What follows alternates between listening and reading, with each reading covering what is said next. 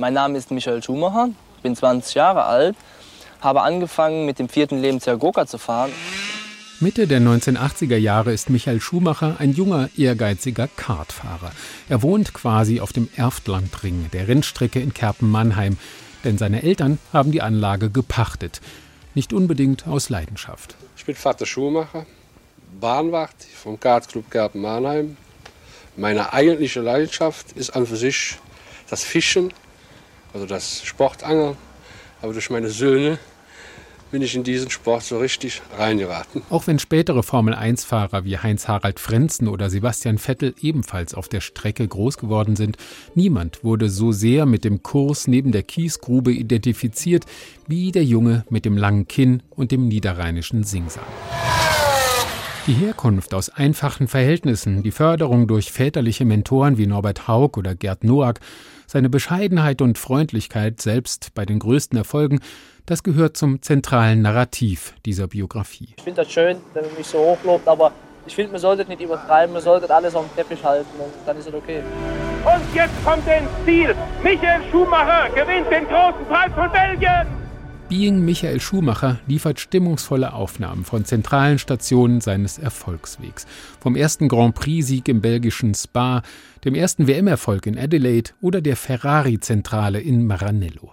Gerade in Italien ist der Mann im roten Renndress nicht nur zu einer geachteten Sportlerpersönlichkeit, sondern zu einer echten Legende geworden. Grande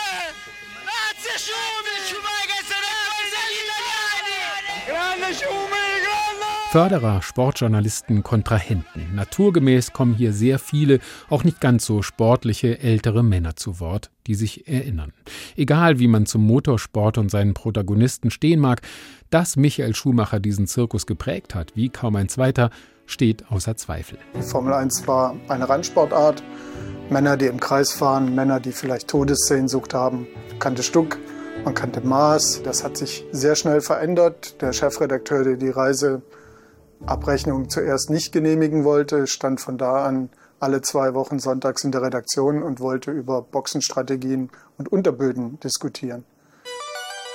Interessant wird es vor allem da, wo man mal kurz hinter die Kulissen des Superstar-Images blickt, wie beim frühen Medientraining des unerfahrenen Kerpeners. Oder wenn ein bisschen reflektiert wird. Zum Beispiel bei der Frage, inwiefern Schumacher in den 90er Jahren auch ein Repräsentant des vereinten Deutschlands war. Das war eine Zeit, äh, wo, wo Deutschland äh, in, in, einem, in einem Aufwind war die Wiedervereinigung, äh, viele tolle Sportler kamen dazu, Deutschland wurde irgendwie größer und wurde auch, ich glaube, die Menschen haben es auch irgendwie selber so ein bisschen positiver beobachtet oder sich selbst auch ein bisschen positiver gesehen oder wir uns als Land. Zumindest angetextet wird, dass Schumacher im Wettbewerb auch keine unumstrittene Figur war sondern eine voll auf Erfolg getaktete Rennmaschine, der im Zweifel jedes Mittel recht war, um zu gewinnen. Dafür bin ich da.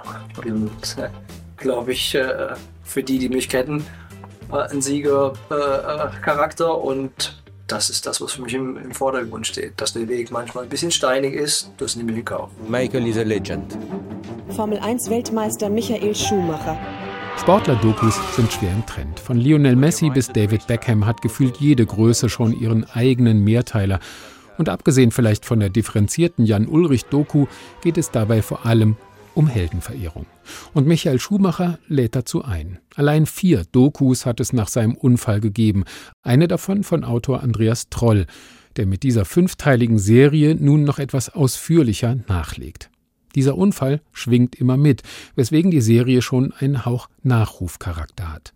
Allerdings suggeriert der Titel Being Michael Schumacher, dass man, wie beim Film Being John Markovich, im übertragenen Sinn in den Kopf des Protagonisten kriechen und die Welt durch seine Augen sehen könnte. So nah kommt ihm die Doku dann doch nicht. Und das mag für seine Fans ein Hoffnungszeichen sein. Michael Schumacher erweist sich in jeder Hinsicht als widerstandsfähige Persönlichkeit.